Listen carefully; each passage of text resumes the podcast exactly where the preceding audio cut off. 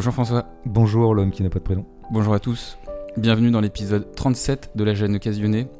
Comme le chantait Eddie Mitchell dans les années 70, le rideau sur l'écran est tombé. Ah, c'était la dernière séance, c'était la dernière séquence Ouais.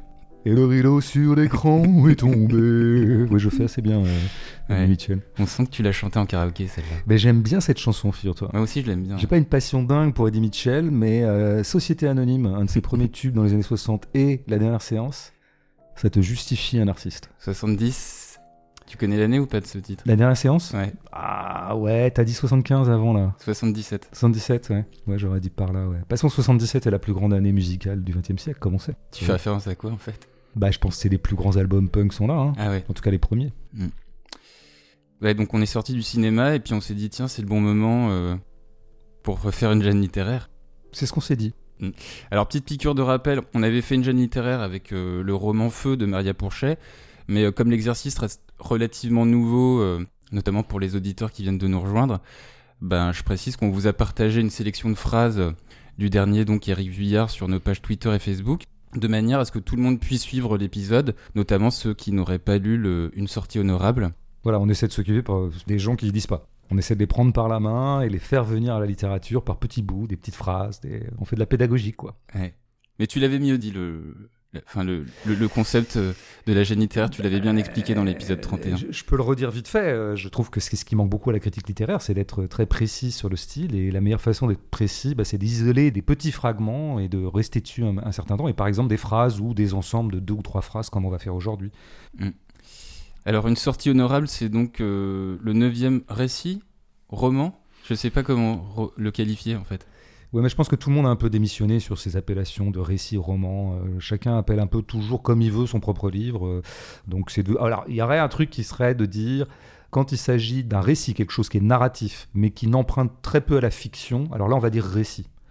Et le roman aurait cette connotation d'un récit qui serait particulièrement fictionné. Hmm. Bon, sachant que tu trouveras énormément de contre-exemples de livres qui s'auto-bombardent romans, alors qu'en fait, leur euh, matériau n'est pas du tout fictionnel. Est-ce que Carrère écrit des romans, par exemple? Est-ce que lui-même dirait qu'il écrit des romans, alors que ça fait maintenant 6 ou 7 livres qu'il ne fait que des romans euh, documentaires, quoi? Ouais. Des livres Quasiment documentaires. autobiographique aussi. Le yoga, c'était très autobiographique. Ouais, celui-là, mais bon, après, avant, il avait fait quand même Le Royaume, qui était assez peu autobiographique, puisque Mm. ça parlait essentiellement de Jésus. Alors, Ouais. euh, sauf Mégalomanie de Emmanuel Carrère, c'était pas exactement une autobio. Donc, non, voilà. Donc là, en l'occurrence, ben, on va le voir. Vuillard, il en- c'est quand même un roman très documenté, dont l'essentiel des pages emprunte à la réalité et se prévaut d'être euh, proche du réel, mais qui a quand même quelques petites saillies fictionnelles dedans, comme on va Mm. le voir. Donc, euh, c'est compliqué. Donc, euh, appelons ça un livre. Ouais, je vais dire que c'est l'allée, le neuvième récit d'Éric Villard. Ouais, ouais, ouais, ça, ça, réussi, ça marche. Et donc euh, le livre, il revient euh, sur la guerre d'Indochine dans les années 50, principalement dans les années 50. Euh, ce récit, donc, il se compose d'une juxtaposition de scènes et de portraits hétéroclites, dont le point commun est un point de vue. Ce point de vue, c'est celui de la classe dominante française de l'époque, et à travers elle, la manière dont le conflit a été vécu, géré, son obnubilation patriotique, ses intérêts financiers, ses impasses militaires. Habitué au récit historique, Éric Vuillard revisite cette fois donc un, un segment de l'histoire coloniale de France avec un soupçon d'ironie critique. On dit obnubilation? Ça se dit? Ou c'est toi qui le dis et tu lances un truc, tu lances une mode? Si je l'ai dit, c'est que je pense que je, je Bah, suis pas sûr. Maintenant, tu, me- tu me mets le doute là. Non, mais tu sais, euh, tu viens d'avoir une trouvaille poétique. Peut-être que c'est une- du peut-être une, néologisme. une licence poétique, non mais c'est peut-être un coup de génie de ta part. Là où on dit plus classiquement une obsession, Une toi obsession. tu dis une obnubilation, ce que je trouve vachement mieux. Moi je vais essayer maintenant de le placer partout, là, partout où je vais, dans les trois mois à venir. Et on va l'imposer ce mot, je t'en fais la promesse. Ça marche. Est-ce que tu veux nous dire quelques mots avant qu'on attaque les phrases sur euh, préliminaires? Non, non, prenons, euh, partons par les phrases, ça sera bien, ne- pas de généralité préalable, euh, on va partir du détail et, et on montera éventuellement en généralité. Donc, bah, on attaque, euh, comme on vous l'a partagé sur les réseaux, bah, page 25 avec euh, deux premières phrases. Oui. Page 25, on tire un peu sur son nœud de cravate, on note un cran à sa ceinture. Alors on se souvient euh, de l'emploi du, du je et du tu dans le roman de Maria Pourchet, dans notre épisode consacré à Feu. Dans le récit d'Éric Vuillard, c'est plutôt le on qu'on va retrouver euh, plusieurs fois. Un on qui, je le rappelle, euh, est un pronom dont la caractéristique est d'être assez malléable, hein, puisque ça peut être tout le monde en général et personne en particulier, même si évidemment les éléments des phrases nous permettent de circonscrire plus ou moins précisément de qui il s'agit. Alors ici, le on, il fait référence aux députés de l'Assemblée nationale en 1950 lors d'une séance où il fait très chaud. Et ce on se justifie d'autant plus dans ce contexte puisque l'opération esthétique ici consiste à uniformiser premièrement des individus d'une même classe, d'une même profession, à savoir euh, des représentants de la classe dominante que sont les députés, et deuxièmement bah, de poser à partir d'une uniformisation vestimentaire, à travers euh, ces accessoires distinctifs que sont la cravate et la ceinture, bah, de poser également euh, l'expression plus tard d'une grégarité politique à travers le patriotisme qui conduira la France à s'enliser dans la guerre jusqu'à sa défaite. Bah écoute, c'est une bonne entame. C'est la euh, sur le on, moi, je commence quand même par une généralité sur le on, parce que je trouve que ce petit mot là de deux lettres euh, est une petite merveille en fait. Je ne crois pas, contrairement à certains patriotes, que la langue française soit particulièrement plus euh, riche que d'autres. On n'a aucun élément de comparaison. Hein. J'ignore si le français est plus riche que le mandarin. Je n'en sais rien. Bon, bref. En revanche, je me demande toujours s'il existe l'équivalent de ce on tel que nous on l'utilise en français dans d'autres langues. Alors les deux que je connais un peu, l'une assez bien, l'autre bah, très moyennement, c'est-à-dire l'espagnol, la première c'est l'anglais, euh, je ne vois pas l'équivalent. Il y aurait bien sûr des traductions possibles hein, et des analogies possibles avec ce on, mais je ne pense pas qu'il y ait un petit mot comme ça qui ouvre autant de possibilités et un tel dégradé d'usage, un tel spectre d'usage que dans le français. Parce que tu l'as dit, c'est ce qu'on appelle un pronom indéfini pour être tout à fait scolaire. évidemment, donc ça désigne une entité collective mais indéfinie. Hein, euh, le plus indéfini possible, c'est par exemple dans les proverbes, tu sais, on n'est jamais mieux servi que par soi-même. Ça veut dire nous les humains mais tu as un, usage en français qui est euh, un usage plus oralisé, qu'utilise parfois la littérature quand elle s'oralise un peu, quand elle se familiarise, je dirais.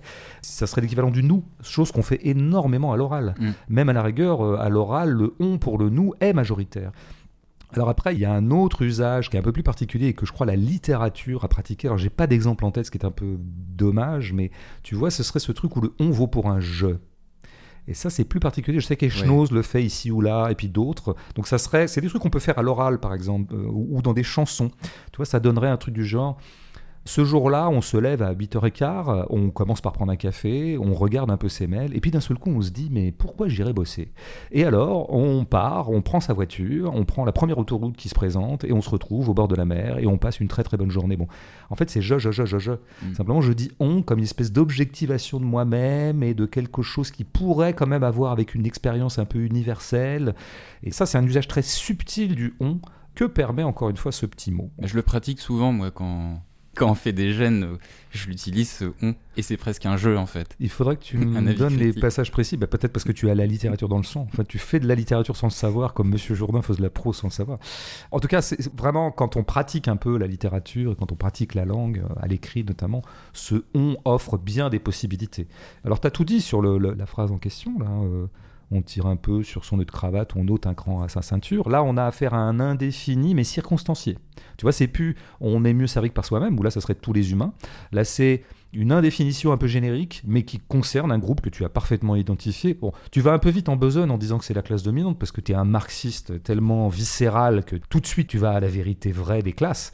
Euh, là, pour le moment, on peut dire à minima que ça désigne, je dirais, plutôt le corps des députés, des représentants de la nation et des censément représentants du peuple. Ouais, mais sachant que les députés euh, sous la 4ème République avaient. Euh, j'ai pas de souvenir d'histoire euh, très précis, mais il me semble que le pouvoir parlementaire a autant de pouvoir que l'exécutif euh, sous ce régime. Oui, c'est ce qu'on dit souvent de la 4 République, qui était un régime parlementaire, et donc d'ailleurs les grands amis de la République monarchique, la 5 République monarchisante euh, créée par un général, euh, disent toujours que la 4 République, c'était le chaos. Regardez ce que ça fait les régimes parlementaires, on n'arrive jamais à s'entendre, les directeurs de cabinet ou les présidents de cabinet, je sais pas comment on disait à l'époque, se succèdent, c'est le chaos, on peut pas gouverner, c'est ingouvernable. Heureusement que le général est arrivé en 58 pour remettre de l'ordre dans tout ça.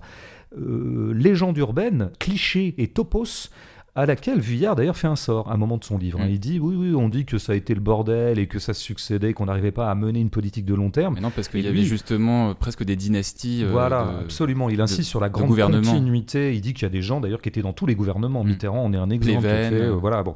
Donc c'est Vuillard fait un beau travail là d'aller contre le cliché. Et c'est vrai que du coup, il insiste effectivement sur l'effet de groupe, ce que tu as appelé la grégarité, l'effet de corps en fait. C'est vraiment cette idée que cet individu appartient à un corps comme il arrive qu'on appartienne à, par exemple à un corps d'armée. Mhm. Euh, c'est évidemment ça le modèle. Alors, a fortiori, dans une période et à une séance de l'Assemblée qu'il décrit un peu par le menu au début de ce livre, où justement on voit se mettre en place une sorte d'unanimité tout à fait euh, transpartisane. Même les communistes bon, émettre quelques objections, parce que la question à ce moment-là, c'est est-ce qu'on négocie avec le Viet Minh, hein, qui a commencé à s'agiter avec Ho Chi Minh comme leader, hein, comme on sait, on est en 1950, et bien sûr se met en place une sorte d'unanimité patriotique, troupière, euh, fanfaronnante, euh, pour dire mais jamais, jamais de la vie, avec une espèce de soubassement un peu raciste, genre on négocie quand même pas avec des noiches, quoi, tu vois, ou avec des bridés, ou avec ces petits hommes sauvages, tels que sont perçus à l'époque euh, les gens qui habitent le Laos, le Cambodge, et tout ce qui consistera... enfin, Qu'ils appellent les anamites dans le livre. voilà, par exemple. Donc on voit une espèce de racisme diffus euh, qui dit pas son nom mais qui est quand même là.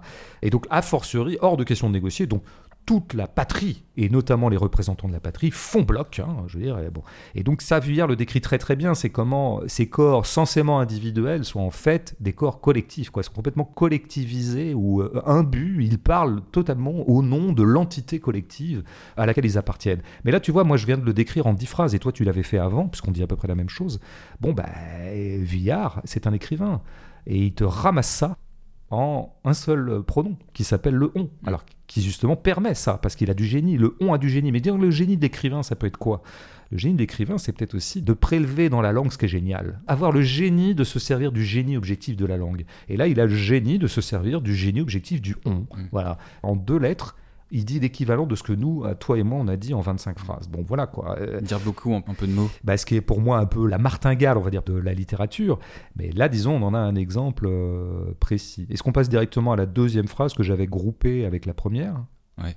On fuma quelques bons cigares et un peu de fine réchauffa les cœurs. Donc on retrouve notre on. Et là, on a quoi? On a deux attributs qui étaient des attributs du pouvoir de l'époque. hein. C'est-à-dire qu'on voit bien tout de suite. En, tu vois, en une seule phrase, on reconstitue un, un habitus un cadre matériel à la classe dominante de l'époque. Et c'était effectivement une époque où dans les réunions, on fumait le cigare, quoi. Et que même le cigare était un attribut du pouvoir. On a longtemps caricaturé des patrons comme ça, d'ailleurs. Ouais. C'est celui qui aurait un gros cigare. Il reste quelques caricaturistes attardés qui continuent à représenter les patrons parfois avec un cigare. Bon, ils ont 50 ans de retard, hein, puisque clairement, Steve Jobs ne fume pas de cigare, il fume pas tout court. Il y a plutôt une espèce de poussée d'hygiénisme comme ça qui a Mm. gagné la classe dominante et notamment Bah, les GAFA, les, les patrons des GAFA. californiens, quoi. Tellement bien représentés dans Don't Look Up, euh, par exemple. Mm. Et qu'est-ce qu'on fait? Ben, On prend du cigare et puis on boit de la fine, c'est-à-dire en gros le- L'eau de de vie, oui, qui serait un peu l'équivalent du brandy, tu vois. euh, Proche du cognac, alors? Voilà, c'est un truc comme ça. Alors là, on n'est plus à l'Assemblée, on a effectivement dans le. Là, on est côté militaire, là. On est côté militaire. mais- Mais de l'état-major. euh, Les chefs d'état-major. Son opération étant précisément, notamment, de créer comme ça un corps patriotique, euh, tous uniformes derrière la cause nationale. À un moment, il sera question de, on envoie là-bas nos hommes, hein, ce sont nos morts. Enfin, tu vois, c'est ce nous patriotique tellement idiot. Cette fiction grammaticale tellement euh, à la fois stupide et mortifère. Et donc, il y fait droit. Et donc, il réconcilie par ce on à la fois les représentants politiques et l'armée, hein, qui sont à ce moment-là d'une seule voix. Alors qu'on pourrait dire que un des rôles du Parlement, s'il faisait vraiment son boulot, et s'il était le Parlement euh, contestataire que parfois on dépeint dans la 4ème République, bah, il aurait peut-être fait son boulot de Parlement, c'est-à-dire dire, Eh, les gars, euh, on est sûr de continuer à faire la guerre là-bas Ce qu'avait euh, fait plus ou moins Pierre Mendès France. Alors on y reviendra. J'aimerais bien qu'on en parle un petit peu, puisqu'effectivement il est question de Mendes euh, un peu plus loin. Après, ce que cette phrase, elle soulève aussi, c'est qu'il y a un paradoxe cynique aussi qu'on perçoit. Parce qu'il y a un décalage entre bah, cette classe dominante qui se fait du bien dans une situation de confort presque indécente euh, en comparaison de ce que leur décision sur la guerre va faire subir au corps des soldats. Oui, absolument. Alors là, on est dans une satire plus classique des élites, ce qu'on appelle les élites, j'aime pas beaucoup le terme, mais allons-y, à savoir, euh, bon, ces gens-là finalement sont dans, un plein confort, à l'autre bout du monde, des gens sont en train de mourir pour eux, bon, ils sont dans la gadoue et en train de se battre avec le Viet Minh, mais c'est pas le problème au bout du compte. Et puis, je pense que ça incarne aussi, rien que cette notation incarne aussi ce qui a été à ce moment-là l'inconséquence des décideurs, des dirigeants. Ils ne pouvaient pas envisager dans leur bêtise patriotique qu'ils allaient être vra- véritablement mis à mal par ces pauvres petits adamites, quoi. Euh, tu vois, qui étaient vraiment des sous-hommes. D'ailleurs, on le voit bien dans la première scène. C'est des gens qu'on fait travailler dans les plantations, quoi. C'est-à-dire, c'est de l'esclavage, euh, c'est des petites bêtes à, à bosser, On y quoi. reviendra. ouais. Euh, donc là, je pense que c'est l'arrogance de la France impériale qui est résumée aussi euh, dans ces deux mots, là, cigare et fine. Alors j'ajoute juste un petit détail sur cette phrase avant de passer à la suivante. C'est euh, d'un point de vue de la sonorité de la phrase, euh, on a une légère allitération fricative Oh là là, mais là, là tu, tu prononces des mots que je comprends pas, donc moi je fais quoi Je sors, c'est ça Tu veux que je sorte?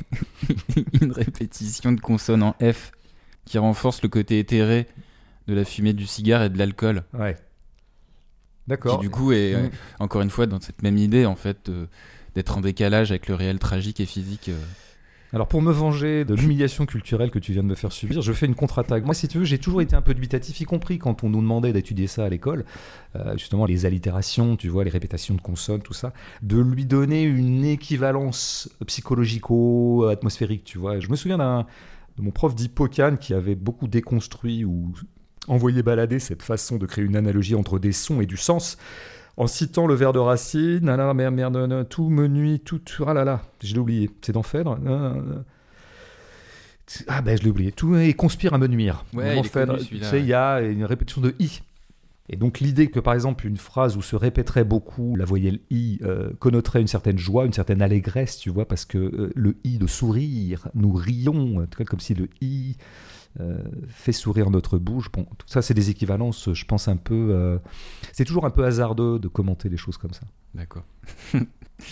Euh, Est-ce qu'on passe Je crois que c'est. à- Tu voulais. euh, pour bah, dire- c'est- pour compléter parce que c'est Ouais, sur, la a- sur la variation des verbes?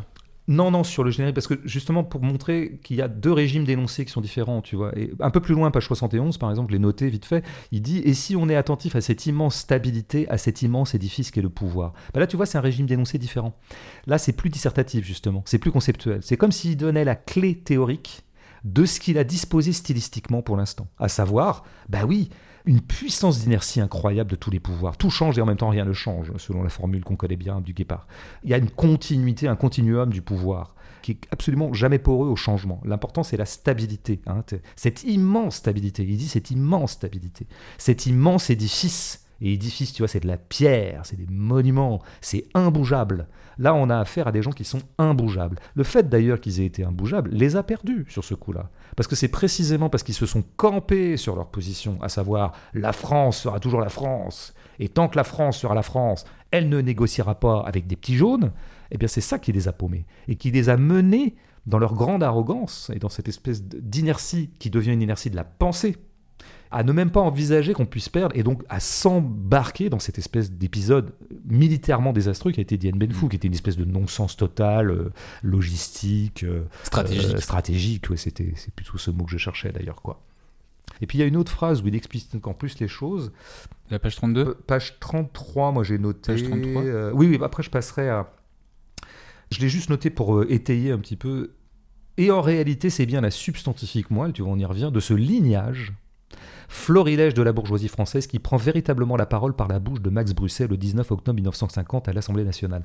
On décrit un individu qui a un nom, qui a un patronyme qui lui est propre, c'est son nom propre, c'est Max Brusset, mais pour autant, tout ce que va dire ce Max Brusset, il ne va pas parler en tant que Max Brusset, euh, singulier, subjectif, il va parler au nom d'une entité à laquelle il appartient euh, totalement. Et là, effectivement, on en arrive là explicitement à ce que toi tu disais dès le début, à savoir que bah, ces dominants, ces dirigeants, ce corps dont on est en train de parler, c'est aussi euh, une classe sociale. Et, c'est- et là, elle est nommée, hein, c'est Ouais. la, la bourgeoisie française. Et puis ce qu'il dit dans la phrase que tu viens de citer, page 33, elle rejoint aussi, je crois, euh, un commentaire qu'il fait sur un banquier où en fait il décrit euh, l'acte d'un banquier comme étant la résultante en fait de génération et de génération euh, de réflexes d'une classe dominante en fait. Absolument, mais je l'ai la phrase, figure-toi. Parce que c'est, Oh ouais. Oh. Alors je sais pas si c'est la même que tu disais, mais un siècle après, on est maître. Il est en train en fait de raconter la lignée, parce que tu vois, il a parlé de lignage, et ça c'est intéressant de parler, si tu veux, de mettre dans la même phrase bourgeoisie française et lignage, mais c'est pareil, c'est d'une grande concision analytique. Parce que la grande thèse marxiste, hein, alors là pour le coup, euh, le, livre a d'ailleurs un sous-bassement marxiste évident. hein. Je ne sais pas si Vuillard est marxiste, mais il emprunte à des modes analytiques marxistes. Et de mettre dans la même phrase bourgeoisie et lignage, si tu veux, ça c'est vraiment dire, par un simple rapprochement de mots, bah, que la bourgeoisie, maintenant qu'elle a pris le pouvoir, se comporte comme des aristocrates. C'est-à-dire qu'il y a des lignées de bourgeois. Alors que ce qui a marqué l'avènement de la bourgeoisie sur la scène historique, c'était précisément de s'en prendre au lignage. C'était les aristocrates qui, eux, n'avaient aucun mérite, ne se faisaient pas à la force de leur sueur et de leur travail et de leur commerce. C'est simplement la lignée qui faisait qu'ils avaient des places. Eh bien, la bourgeoisie qui a cessé d'être une classe révolutionnaire, comme dit Marx euh, dès euh, 1860 ou par là, eh bien, elle devient une classe aristocratique, c'est-à-dire avec des effets de lignage. Donc il en décrit un moment. Il décrit les radeaux qui sont d'abord des marchands et qui montent un peu comme ça de siècle en siècle. Un siècle après, on est maître chirurgien, un siècle encore et on devient notaire royal. C'est-à-dire que là, il te raconte comment cette lignée des radeaux a peu à peu monté en puissance, en puissance au sens euh, avoir de la puissance sociale.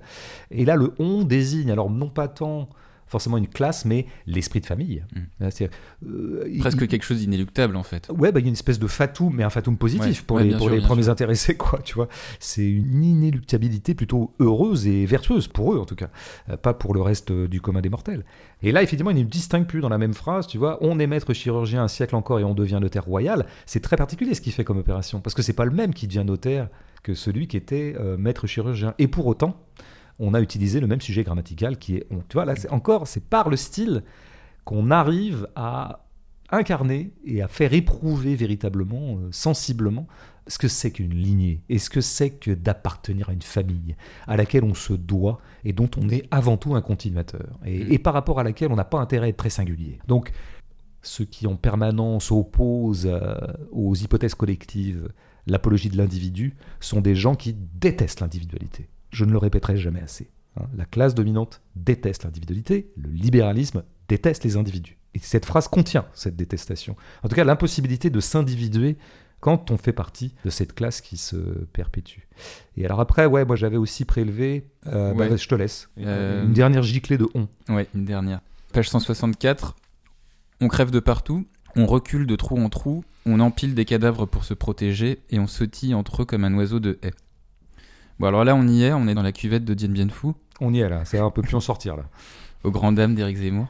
Les Français euh, prennent un gros tarif. Ils s'en est jamais remis, euh, Eric. Ils s'en est jamais remis. La perte de l'Algérie et la perte de Dien Bien Phu, on voit bien, il est encore malheureux. Ouais. Donc là, c'est le Viet Minh qui régale, hein. ce qui nous donne donc ces deux phrases euh, avec cette fois un on qui donc indifférencie les soldats français et donne surtout bah, l'impression d'une boucherie version XXL. Une première phrase courte, sans virgule, qui euh, bah, sonne un peu le glas de, la défaite annoncée pendant une bonne partie du livre, et qui se matérialise là euh, physiquement bah, dans sa dimension la plus atroce, puisqu'on a l'emploi du verbe crever et non pas mourir. Hein, ce langage familier qui nous renvoie à la trivialité de l'instant, y compris euh, dans sa sonorité, parce qu'on imagine mieux les morceaux de chair et d'os, voire d'intestin exploser dans tous les sens avec crever qu'avec mourir. Et puis on note également une figure de style que Vuillard utilise souvent dans le récit, et puis que tu as lu tout à l'heure, euh, c'est l'anaphore, avec cet effet de répétition comme du sujet, le on. Mhm. On recule, on, empile, on sautille, on crève. Euh, ce qui a pour effet, bah, avec la variation de verbe, bah, de prendre la mesure du réel du champ de bataille, et de surcroît, bah, avec l'anaphore, une certaine gravité qui est relative à cette figure de style bah, Je ne ferai pas redondance par rapport à ce que tu viens de dire, donc je prends un peu la chose par le on, parce que là, il y a quand même un petit élément nouveau dans la gamme des on, c'est que le on jusqu'ici concernait le corps de la classe dominante, et là, c'est quand même bah, les combattants. C'est l'autre bout, quoi. C'est à quelques milliers de kilomètres de là. Et là, on a un autre on, et le même mot est utilisé, cette fois, non pas pour ceux qui ont causé ce désastre, mais pour ceux qui le subissent. Et c'est le même mot. Alors voilà, nos, nos chers amis euh, bedonnants et fiers d'eux-mêmes qui buvaient de la fine euh, dans des alcôves ou ailleurs, ou dans des salons, euh, ou dans des salles d'état-major, euh, bah, c'est sympa vu comme ça. Bah, sauf qu'en fait, ces gens-là ne sont pas inconséquents. Et la conséquence, c'est ça.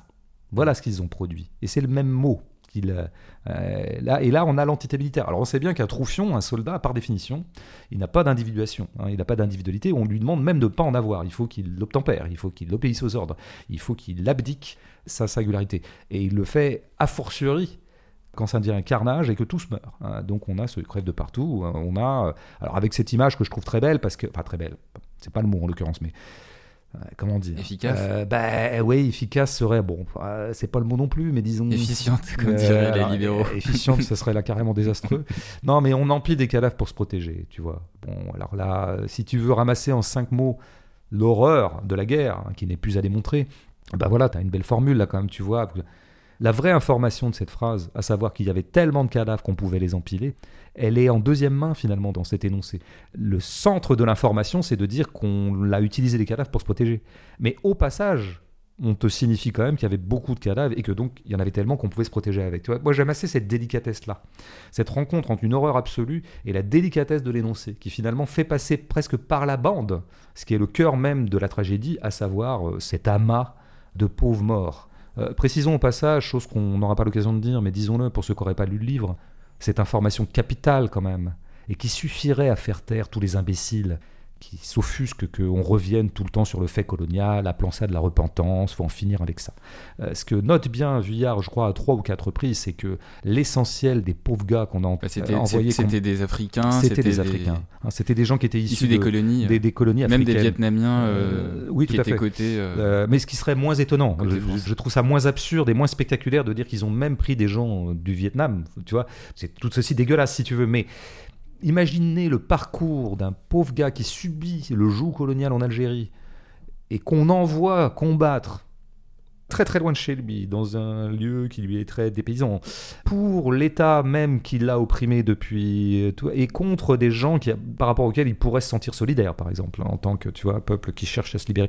C'est d'une absurdité euh, tout à fait horrifiante, quoi. c'est quand même important de le dire, tu vois, parce que c'est une des nombreuses informations que le très documenté euh, bouquin de Vuillard nous donne. Bref, occasion de dire quand même que quels sont les agents de l'histoire Ce sont des agents collectifs.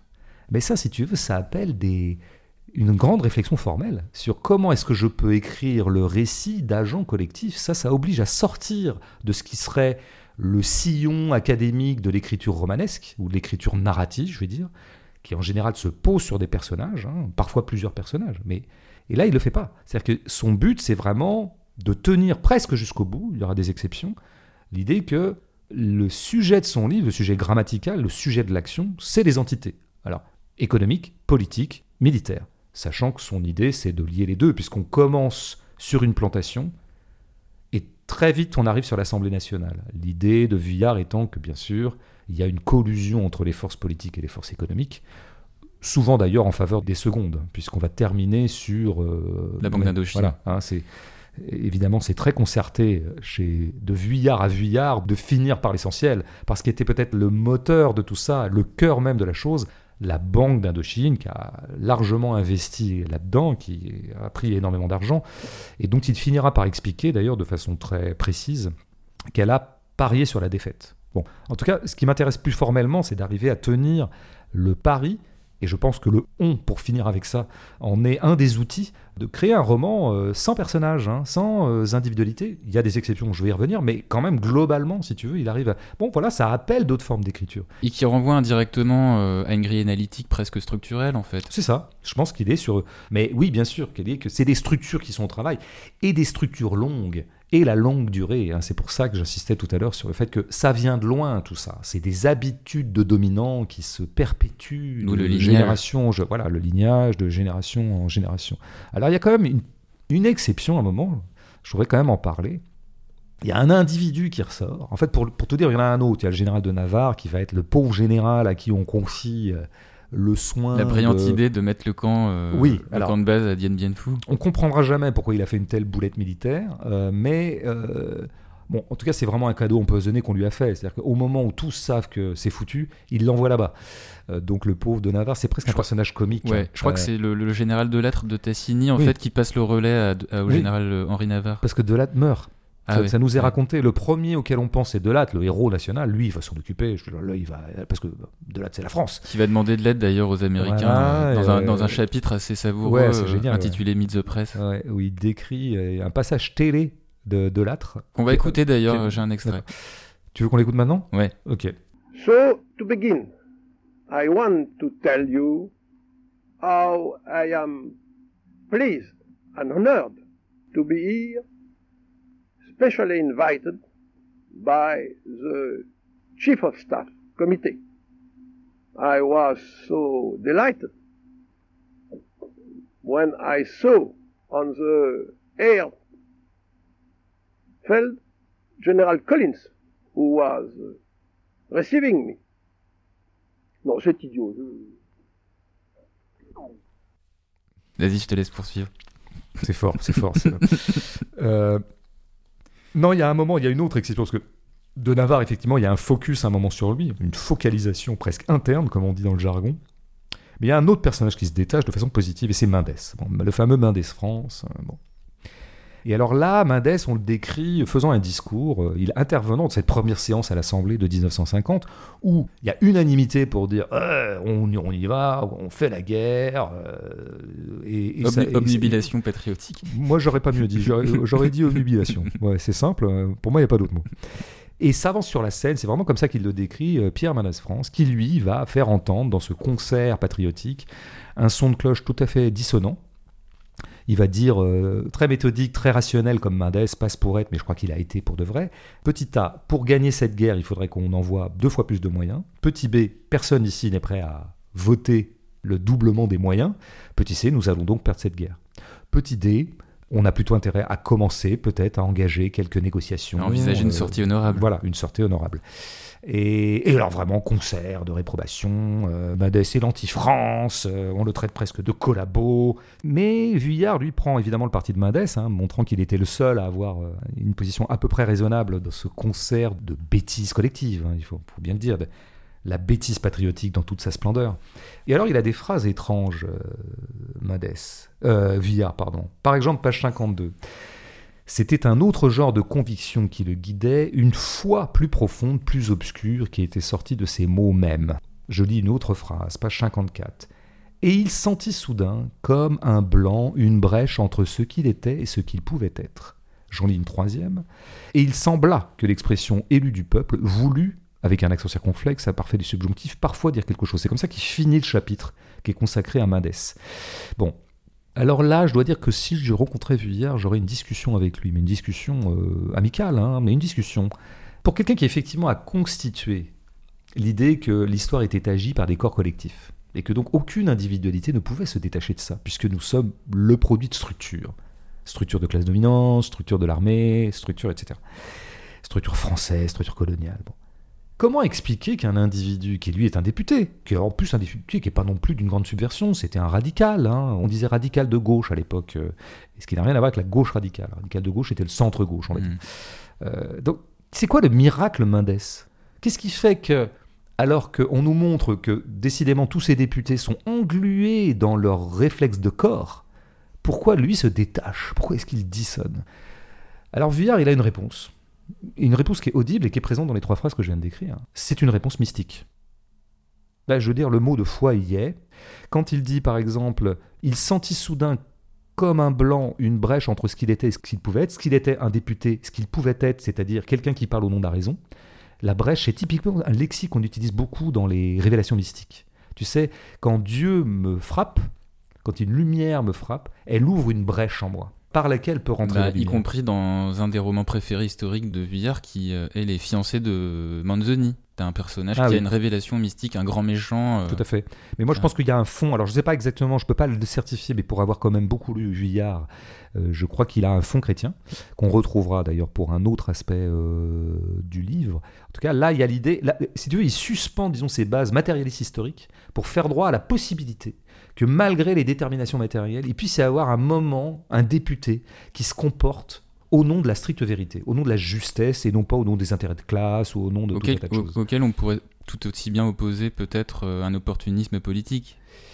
Tu veux dire, Mendes serait opportuniste Oui. Ah, alors ça, c'est le truc qu'on dit jamais. Moi, si tu alors, tu fais bien de dire ça parce que je dois dire que tout en aimant bien Madès comme tout le monde, parce que c'est difficile de ne pas l'aimer, je suis fatigué depuis très longtemps par l'unanimité autour de Madès, qui est toujours un peu présenté, alors à droite comme à gauche, comme oh, bah, l'homme politique, vraiment, quel dommage qu'il est si peu gouverné, parce qu'à un moment il va être président du conseil pendant, c'est le conseil, c'est pas le cabinet, le président du conseil pendant six mois, mais voilà, il n'aura très très peu, parce que le, ce monde n'aura pas voulu de lui, c'est un peu comme ça le banni, parce qu'il était tellement vertueux, et tellement juste, et tellement raisonnable, il a eu tellement raison avant tout le monde.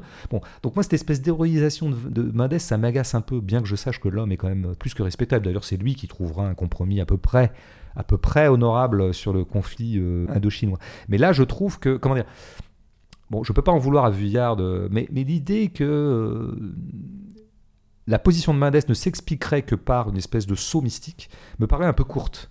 C'est-à-dire que j'aurais préféré que Vuillard applique sa prose qui fait une part au déterminisme structurel pour essayer d'expliquer ce qui a matériellement déterminé Mendes à avoir cette position-là.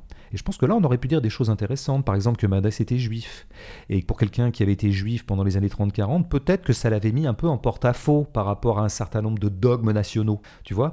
Il aurait pu faire ce travail qu'il essaie de faire pour d'autres euh, personnages, mais que là, il fait pas. Donc je trouve qu'il de subjectivation euh, du, Oui, du point de vue. de ouais. vraiment comprendre comment un Mendes est possible et comment il est matériellement possible. Bon, là, il choisit la trajectoire la plus courte de la révélation euh, lumineuse. Il y a une lumière en lui. Si tu veux, dans, dans un livre dont la base formelle, minimale, est précisément le, le sujet collectif, je trouvais intéressant qu'on s'arrête deux minutes sur d'un seul coup l'émergence d'une figure individuelle et comment Vuillard euh, nous l'expliquait.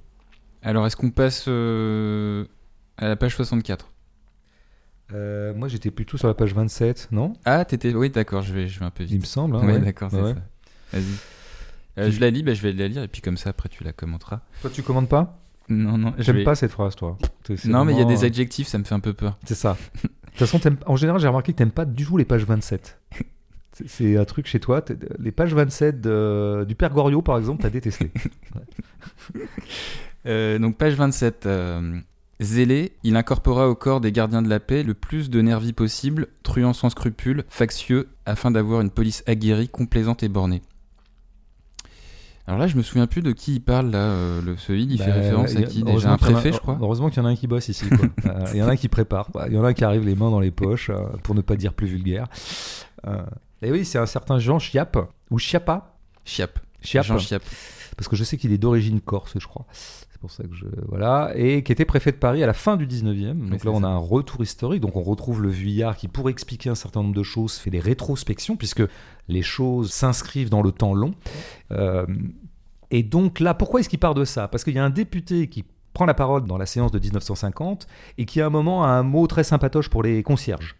Le- Dupont le- d'Éloge, de- on l'appelle. Ouais, Frédéric Dupont. Voilà, et qui est surnommé Dupont des Loges parce que des Loges. très favorable toujours aux concierges. Ben, pourquoi est-il favorable aux concierges? Eh bien, pour l'expliquer, on est obligé de faire un saut dans le passé et on nous explique que ce préfet avait. euh, Lecteur de Gringoire et de l'Action française, Tout à fait. qu'il qui admirait était- Charles Maurras. Voilà, qui était maurassien, donc euh, je veux dire, dans une grande tradition des chefs de police français. Dire, on en a un très très bon spécimen actuel de préfet de Paris d'extrême gauche. Hein, très très. voilà. Un peu guévariste, un peu. euh, Qui a un nom de pays d'ailleurs, un nom de famille de un pays. nom de pays, d'ailleurs, alors sur lequel on pourrait gloser, mais ce serait un peu facile, je trouve. Hein, C'est un peu facile, l'allemand, gna gna gna. Non, et donc on nous explique que euh, ce type qui a fliqué un peu tout Paris avait trouvé une technique aussi pour encore plus fliquer, c'est-à-dire qu'il attribuait aux femmes des flics des postes, Des postes de de concierge. Bah, parce que d'où peut-être la réputation des concierges, tu sais, indiscrètes. Des indices qui pouvaient- qui pouvaient servir d'indices. Voilà. Ça, c'est de la bonne documentation historique. Tu es content de lire ça dans un roman, Mm. quoi. Tu as envie de bouffer de ça, quoi. Et là, Vuillard, il a travaillé pour toi. Et bon, c'est une des fonctions des romans. euh, Un peu comme de comprendre euh, pourquoi les Auvergnats euh, ouais, ont, pris les brasseries. ont pris les brasseries. Est-ce que tu le sais, ça? Ouais, je le sais. Moi, je sais pas. Bah en fait, c'est parce que euh, les Auvergnats, c'était des gens qui étaient très Qui très buvaient pauvres Non, qui était pauvre. ouais. qui étaient- et qui buvaient aussi. Il buvait pas mal. hein. Mais ouais, ouais, ils étaient très pauvres dans une région euh, agricole et euh, donc ils, ils montaient souvent à Paris. Ouais. Et les places qu'on leur donnait, c'était des places de personnes qui montaient en fait le, le charbon dans les appartements en fait. Et le charbon était stocké dans les rez-de-chaussée. Et c'est pour ça qu'en fait, une fois que le gaz a été installé dans les appartements, dans les habitations, les entrepôts, les reconvertir. entre- ils ont dû se reconvertir. Donc les rez-de-chaussée ont, se sont reconvertis en, en établissement de, de boissons. ouais. D'accord. Mais tiens, un puits de science, hein. Il y a rien à dire. Toi et Vuillard, euh, les dîners entre vous, ça va être quelque chose, quoi. Euh, bon. Alors, je reviens à la phrase quand même, euh, sur laquelle il n'y a pas grand-chose à dire, mais quand même. donc, il explique comment ce type a, a fait appel à des nervis. Hein. Les nervis, c'est un peu des tueurs, des hommes de main. Donc, c'est pas mal d'utiliser. Tu vois, en trois lignes, on dit beaucoup plus que pourrait de le dire une- une- un long essai sur la police, quoi. Le mot de nervi, tout simplement. Le mettre par rapport à préfet de police, tu vois. Là, bah, là, tout de suite, tu vois que, bah oui, la police a le monopole de la violence légitime, tout ça, mais ça veut dire qu'elle est structurellement mafieuse et qu'elle est structurellement poreuse aux gens qu'elle est censée éradiquer, à savoir les mafias, les corrompus, les délinquants, euh, la voyoucratie, etc. Donc c'est quand même très sulfureux c'est de, mettre euh, Nervi, euh, et alors truand sans scrupules, c'est encore plus explicite, factieux. Factieux, c'est la police qui sert ses propres intérêts, qui fait un peu son truc au-dessus des lois, en quelque sorte. Mais ce qui m'intéresse plus stylistiquement, et qui est une grande économie pour moi, c'est les trois adjectifs finaux. hein. Tu m'as vu venir. euh, J'avais déjà fait l'apologie de l'adjectif ou la réhabilitation de l'adjectif au moment de l'analyse du livre de Maria Porchet. Mais là, je réitère, je récidive. Parce qu'une police aguerrie, complaisante et bornée, alors ça, je trouve ça parfait. Il y a tout dans ces trois adjectifs. Il y a la plus grande critique qu'on puisse formuler, une critique structurelle, du corps policier. Parce que aguerri, bah d'abord, il y a une connotation avec la guerre. Ah, ben la police, pourtant, c'est pas l'armée. Eh, ben, dans un même mot, tu connotes un peu. Et surtout, elle est aguerrie. Pourquoi? Ben Parce que, comme elle fait appel maintenant à des truands, ben, ils sont expérimentés. Mais de quelle expérience ces truands vont faire profiter la police? De l'expérience de truands. La police sera toujours plus efficace si elle arrive à prendre les techniques de truands. C'est ça que dit aguerri appliqué à une phrase où sont apparus des truands sans scrupules, etc. Après, j'aime beaucoup complaisante. Pourquoi? Parce que complaisante, c'est pas le mot euh, usuel de complaisant, tu sais, comme une fois on dit, oui, il a une certaine complaisance euh, par rapport à, sa propre richesse, enfin tu vois, les gens sont un peu complaisants, c'est un défaut. Là, c'est pas ça.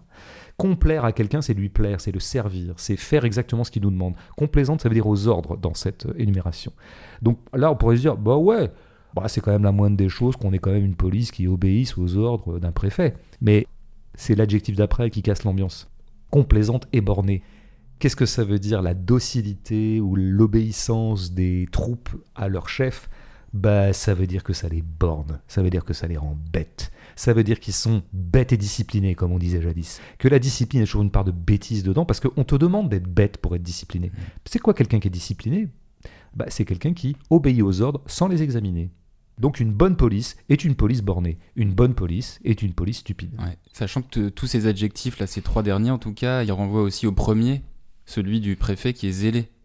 Et zélé, moi, je je sais pas pourquoi, mais euh, indépendamment de son sens euh, premier, il y a quelque chose de l'ordre de la folie aussi, tu vois. Oui, il, fait il connote quelque chose de. Ouais, ouais, ouais il a fait du zèle, quoi. C'est-à-dire qu'il en a fait trop. Comme un, soldat sur le front ferait du zèle, ça veut dire qu'il partirait euh, au devant de l'ennemi avant tout le monde. Euh, on a mm. vu ça dans des, certains films de guerre parfois. Où il n'y a plus de rationalité, en fait. Tout à fait. Mais tu as raison. Qui renvoie donc à Bornet, tu vois. Il commence par zélé, il finit par Bornet. Absolument. Bah écoute, je l'avais pas vu et ça me paraît lumineux maintenant, surtout que c'est la même sonorité. Là, là pour le coup, le jeu de sonorité. Euh, j'ai aidé Rivière à, écrire Mais j'ajouterais d'ailleurs maintenant que tu mets en avant ça, oui, zélé virgule. Commencer une phrase par zélé virgule, c'est pas anodin. C'est-à-dire que vraiment tu fais entendre le zélé. Qu'est-ce que ça veut dire le zèle en fait là-dedans? Moi j'en ferai encore une autre interprétation du zèle. Qu'est-ce que c'est qu'un préfet de police zélé? Ben, C'est exactement ce que je viens de décrire. C'est quelqu'un qui en fait tellement qu'il en fait beaucoup plus que ce qu'on lui demande. C'est-à-dire qui outrepasse très largement ce que sont les directives de ces donneurs d'ordre officiels, à savoir euh, l'autorité policière, c'est-à-dire le ministre de l'Intérieur, euh, c'est-à-dire l'encadrement légal. Bah, c'est-à-dire la République, comme on dit. Ils sont les serviteurs de la République. Hein. On dit jamais que CRS veut dire compagnie républicaine de sécurité. Tout est dit. J'en ai fini sur cette euh, phrase. Euh, bah, là, on passe vraiment à la page 64. Ouais. Qui a un chapitre qui est consacré euh, au député Maurice Violette. Ouais. Alors, donc la phrase c'est C'était sans doute la principale figure politique de Réloir du XXe siècle, ce qui à la fois beaucoup et peu dire. Ce qui à la fois beaucoup et peu dire, je te laisse la commenter. Bah écoute, je suis un peu. Euh, j'ai prélevé cette phrase parce que euh, je l'aime et je l'aime pas. Alors, contrairement à ce que j'ai essayé de décrire, à savoir le grand art de la concision de Villa, qui serait un art, encore une fois, qui pour moi euh, constitue presque l'écrivain, bah là, je trouve que moi, je me serais très très bien passé de la deuxième partie de la phrase, quoi. Ce qui à la fois beaucoup et peu dire. Ah bah oui, bah, c'est-à-dire que moi tu me dis c'était sans doute la principale figure politique de Réloir du XXe siècle. Ça se suffisait. Bah, l'ironie elle y est. Ça y est, c'est parfait ça. Ça c'est très bien coupé, ça, c'est net. Il y a une redondance en fait. Ah bah oui, ah bah oui. Alors là, c'est plus qu'une redondance, c'est une grosse lourdeur qui me gâche la très belle ironie de la première partie. C'était sans doute la principale figure de Réloir, tu vois, tu département français, bon, pour lequel j'ai énormément de respect. Hein. j'ai même travaillé euh, quand j'étais jeune, mais Bon, voilà, tout était dit. Bon, et, je trouve qu'il fait à peu près. Parce que tout était dit dans le sens où ce département, en fait, est, pas très connu. Il est. Ben oui, bien sûr, si tu veux. La principale figure politique, là, t'attends un truc, tu vois, c'est De Gaulle, quoi. D'Eure-et-Loire.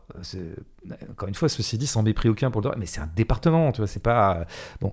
Mais tu vois, je passe directement à la phrase d'après parce que ça permettra de. Celle-là, je pense qu'elle pêche par redondance, mais d'une autre manière. C'est-à-dire qu'on a l'impression qu'il cherche un peu la bonne formule et du coup, il garde les trois alors qu'en fait, une seule aurait suffi. Page 64 toujours. C'est la, même page. C'est la même page. Donc, euh, il est un Charlemagne de bureau de tabac, le caïd d'Orger en Beauce, le grand homme de Châteaudun. Ouais, là, disons, l'ironie par contraste, c'est comme ça que ça fonctionne. C'est un peu flaubertien, tu vois. Charlemagne, deux bureaux de tabac. Mm. Charlemagne, grande histoire, bureau de tabac, le truc prosaïque. Le caïd, alors là, ça marche encore mieux que l'Eure-et-Loire parce que tu vois, la sonorité même de ce village, c'est un peu comme quand on dit Ah là là, l'autre jour, il m'a emmené dans une boîte de nuit à trifouiller les oies. On disait trifouiller les oies quand j'étais jeune. Je, je sais pas si ça existe d'ailleurs. Ou à contre robert qui est un vrai village, mais tu vois, qui connote tout de suite en gros la plouquitude, quoi, le trou du cul du monde. Euh, le village. La euh, province, quoi, la vraie euh, province. L'hyper-province, je dirais, L'hyper-province. la villageoise. Bon, les noms de villages, ça tape bien. Orgérambeau, je pense Ouais, que et puis, et l'association Caïd, euh, dont l'étymologie vient de l'arabe, c'est marrant cette association Ben oui. entre ouais, le monde oriental et, euh, Ouais. et le trou du cul de la Bah France. oui, ça marche tout seul. C'est comme on dit le playboy de bac à sable, tu vois. Mm. C'est une expression qui est devenue courante, qui fonctionne par le même contrat. Bon, donc à chaque fois, il y arrive. Le grand homme de Châteaudun, Châteaudun qui est une petite ville, je crois 10 000 habitants. Bon, donc le grand et le petit, on a compris. Mais je pense qu'il fallait choisir la meilleure des trois. Donc là, je pense qu'il a pêché, alors ce qui est rare chez lui, mais pêché un peu par bavardage, je crois. Ou peut-être qu'il aimait ces trois idées, il a voulu les garder, voilà. Et après, il y avait, bah, pareil, Alors, euh, ouais. je voulais qu'on termine par euh, cette série, page 122. Donc là, on est page 122, euh, donc je la lis. Il quittera l'Indochine quelques jours plus tard, non sans avoir remis la plaque de grand officier de la Légion d'honneur à Navarre. On se demande encore pourquoi. Alors juste pour contextualiser, euh, c'est le ministre de la Défense euh, français de l'époque, euh, en 54, René Pleven, qui remet donc au, général Navarre la Légion d'honneur, et pas n'importe laquelle, puisque grand officier, je le rappelle pour les collectionneurs de médailles militaires, ce qui est peut-être ton cas, Tout à fait. bah, que ça correspond au quatrième grade de cette décoration sur 6. Et donc euh, il y a dans ces deux phrases un élément ironique puisqu'on décore quelqu'un qui euh, bah, sera à l'origine d'une des plus grandes défaites militaires de l'histoire de France, à savoir euh, la bataille de Dien Bien Phu. Non, ben voilà, ben au passage, je voulais. euh, Je suis dubitatif, mais je suis en question. Je, je note juste un truc avant que tu te lances. Mhm. Dans la première phrase, on note la présence de ce non-sang devant euh, avoir remis. Oui. C'est ce qu'on appelle techniquement une locution prépositive. Ah, franchement. Non, mais c'est. Oh, bah, tu essaies d'humilier les gens, c'est pas, pas, très sympa.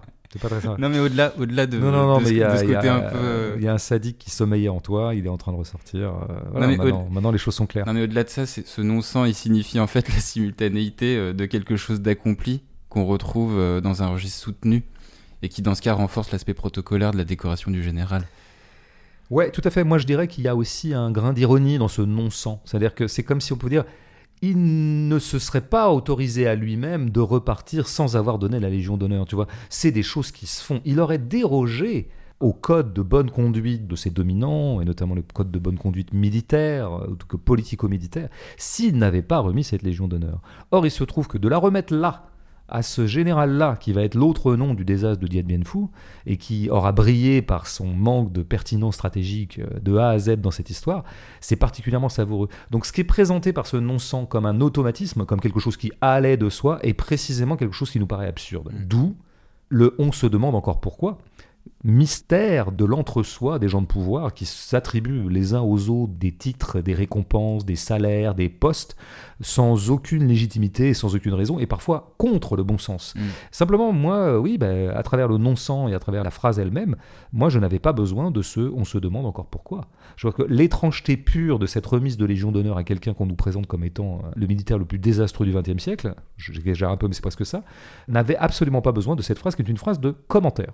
Hein, tu vois, euh, on parlait à propos de Paul Thomas, Thomas Anderson, Anderson, de, de scène de commentaire. bah, de l'absence de l'absence, qui ne scène fait de pas. commentaire dans son travail. Et je pense que ce critère esthétique ou ce critère analytique vaudrait pour la littérature, où on a parfois l'impression que euh, si tu as une phrase 1 et une phrase 2, la phrase 2 commente la phrase 1 ou dit ce qu'il y avait dedans, alors qu'on a bien compris ce qu'il y avait dedans. En tout cas, si on est des lecteurs un peu concentrés, en tout cas, ou et essayons de saisir comme ça la, la substance euh, des mots qu'on nous propose. J'attribuerais ça peut-être presque à un manque de confiance euh, de Vuillard, peut-être pas dans ses talents d'écrivain, dans la puissance d'expression Mm. de ce qu'il a disposé dans les trois premières lignes. Quoi. Ouais. Alors, euh, Peut-être qu'il fait pas assez confiance à son lecteur aussi. ce qui serait étrange venant d'un écrivain. J'espère que Vuillard fait confiance à son lecteur, ou alors, disons-le autrement, euh, qu'il écrit en postulant un lecteur euh, qui pourra mesurer par lui-même la puissance des mots objectifs qui sont disposés sur la page. C'est plutôt un bon pari, ça, qui caractérise les bons écrivains. Et comme Vuillard est plutôt un bon écrivain, je pense pas qu'explicitement il veuille prendre son lecteur par la main parce qu'il le présuppose un peu à l'armasse. Quoi. Je sais pas, il faudrait qu'il euh, parle là-dessus. Moi, je terminerai par ce qui est le, dans le genre, euh, tu vois, dans cette séquence-là, des redondances ou des. C'est la phrase page 160. Il pense à se suicider, mais il ne le fit pas. Voilà, donc là, on est toujours avec notre fameux euh, général de Navarre qui devient presque le héros malgré lui de ce roman. Hmm. de ce qui, récit. qui est vraiment Euh, dans, dans un état. euh, ben, il est en bad trip, quoi. Bah, C'est-à-dire que le, le- le désastre a eu lieu. Ouais. Et là, vraiment, il est. euh, bon. Et donc, il pensa se suicider, mais il ne le fit pas. Bon, ben, alors, alors vraiment, je crois, comme je l'ai bien connu, et qu'on a longuement parlé tous les deux, et qu'on était très proches, et que, bon, je peux le dire au risque de paraître immodeste, mais il avait beaucoup d'admiration pour moi. Mais il me semble que Gustave Flaubert, eh bien, aurait écrit Il pensa se suicider, point. Et n'aurait pas ajouté Mais il ne le fit pas. Parce que d'abord, euh, d'un point de vue strictement informatif, quand on dit Il pensa se suicider, bah, ça prouve bien qu'il n'y a pas fait. Bah ouais, parce qu'en fait, euh, ce que tu disais bien dans l'emploi en fait du passé simple dans la critique de feu, ça décrit une action révolue, mais ça aussi euh, induit à la fois une brièveté, une soudaineté, quelque chose de furtif. Ouais, tout à fait. Mais indépendamment de ça, là, t'es presque trop sophistiqué, là si tu dis que de quelqu'un qui pense se suicider, tu ne dis pas qu'il s'est suicidé. Mm. Et il y a songé. J'ai songé un moment à me suicider. Ça veut dire que je ne me suis pas mais, suicidé. Mais le passé simple le renforce. Je pense le renforce, absolument. Euh, mais de toute façon, quand bien même euh, la notion de il pensait se suicider ne contenait pas le fait de ne pas le faire, euh, ah ouais, je pense que la phrase toute seule, elle aurait été parfaitement flaubertienne parce que c'est, elle contient une espèce de charge ironique alors d'une ironie d'ailleurs douloureuse. Du tragicomique, du tragicomique. Ouais, tragicomique presque, et quelque chose un peu qui aurait à voir avec le grotesque et qui a à voir avec quelque chose de très métaphysiquement puissant, à savoir que ce général aura été un raté jusque même dans son projet de se suicider, qu'il n'a même pas eu le courage ou l'aplomb. Alors je dis ça, moi je suis pas sûr d'être doté de, suffisamment de courage pour me suicider, donc je veux pas jeter la pierre. Mais mais il y a quand même l'idée que. Ouais, c'est vrai qu'on est dans un presque dans un climax. Euh, ouais tragique du sens de l'honneur, un peu comme les Japonais, un peu harakiri. C'est ça, ça concerne un militaire. Et euh, donc là, quand même, en, avec ce il pense à se suicider, qui encore une fois se suffit absolument à lui-même et même euh, aurait été souhaitable tout seul, je pense qu'effectivement, c'est quand même en deux mots une façon d'éradiquer le mythe du capitaine qui coule avec son navire, le mythe du, fameux général qui, voyant que la défaite maintenant est proche, et eh bien effectivement aurait l'honneur japonais de mettre fin à ses jours, etc. Où c'est flaubertien, je pense, et où ça deviendrait presque plus délicat dans l'ironie, ça procéderait d'une ironie moins, moins violente et plus flaubertienne ou romérienne, c'est que bah, ça n'était qu'un pauvre homme, prosaïque comme vous et moi. Et donc même l'absolu du suicide lui a été interdit, tu vois, parce que nous sommes des pauvres créatures terrestres prises dans la relativité du monde et, et que le grand geste absolu de suicider ne nous est pas accessible. Tu vois, là on tiendrait une ironie plus tendre, qui est parfois celle de Flaubert aussi, qu'on taxe un peu trop vite de méchanceté. Il y a beaucoup de tendresse chez Flaubert, y compris dans son ironie. Alors là, on, page euh, un autre groupement de phrases qui commence euh, page 148. Bah, je pense qu'on et, peut... et on parle toujours du même personnage. Euh, non, on parle plus du même personnage là. Par contre, si on peut très bien les lire, je les ai regroupés parce que on peut très bien les lire les quatre à la suite. Comme on disait, dans quel jeu déjà les quatre à la suite? Dans Question pour un champion. champion ouais, avec Julien Lepers. Ouais. Moi, c'est le jeu où je suis le plus fort. les quatre à la suite. Vas-y alors. Ça dépend du sujet. Parce que si c'est botanique et Japon, là non. Bonsaï. Par euh, contre, anatomie, je suis hyper fort. ok. Bah, je sais pas, tu veux que je les lise ou tu veux les lire Bah, t'as une plus belle voix que moi. D'accord. Alors, allez, on commence avec euh, la phrase page 148. Il se débattait encore, et tandis qu'on le tenait fermement, qu'on essayait de l'attacher à un arbre, il sentit un désir obscur. Page 181. Peut-être explorait-il à cet instant les replis les plus intimes de sa conscience. Page 101. Il eut un frémissement de jalousie, mais n'en fit rien voir, il adopta un ton plus ferme. Et page 106, et Navarre imagine que le silence gouvernemental doit être déchiffré, il crut alors entendre une voix, un petit filet d'or d'où ruisselaient des mots étranges. Ouais, alors, euh, ces quatre phrases peuvent être commentées euh, d'un même geste euh, analytique. Ouais, parce qu'on a abandonné le on au, profit du il. Ben, en tout cas, oui, et, c'est un il très personnalisé. Hein. Il s'agit à chaque fois, là, pour le coup, de parler dans un roman donc, qui met en place des agents collectifs. Euh, là, on parle d'individus, d'individus euh, caractérisés, nommés. Euh, et peut-être du coup d'opérer un glissement peut-être un peu plus fictionnel que. Tu vas un peu vite, mais oui, je pense qu'il y a un peu de ça. Mais déjà, notons que il individualise. Hein, voilà. Et individualisant, il psychologise un peu. C'est-à-dire qu'à chaque fois, là, on a quatre phrases qui non seulement focalisent sur un personnage, mais essaie de voir ce qui se passe dans sa tête. C'est pas évident, on peut très bien focaliser sur un personnage et se contenter de décrire les gestes qu'il fait. Là, on rentre dans la psyché. Alors, le premier, c'est Lumumba, hein, éminent et, célèbre Premier ministre, hélas très bref, de la RDC. Qui était, euh, République démocratique du Congo. Voilà, à ses débuts, juste après le départ du colon belge. et qui a été, euh, comme il nous l'a rappelé là, euh, très bien euh, assassiné sur ordre de la CIA.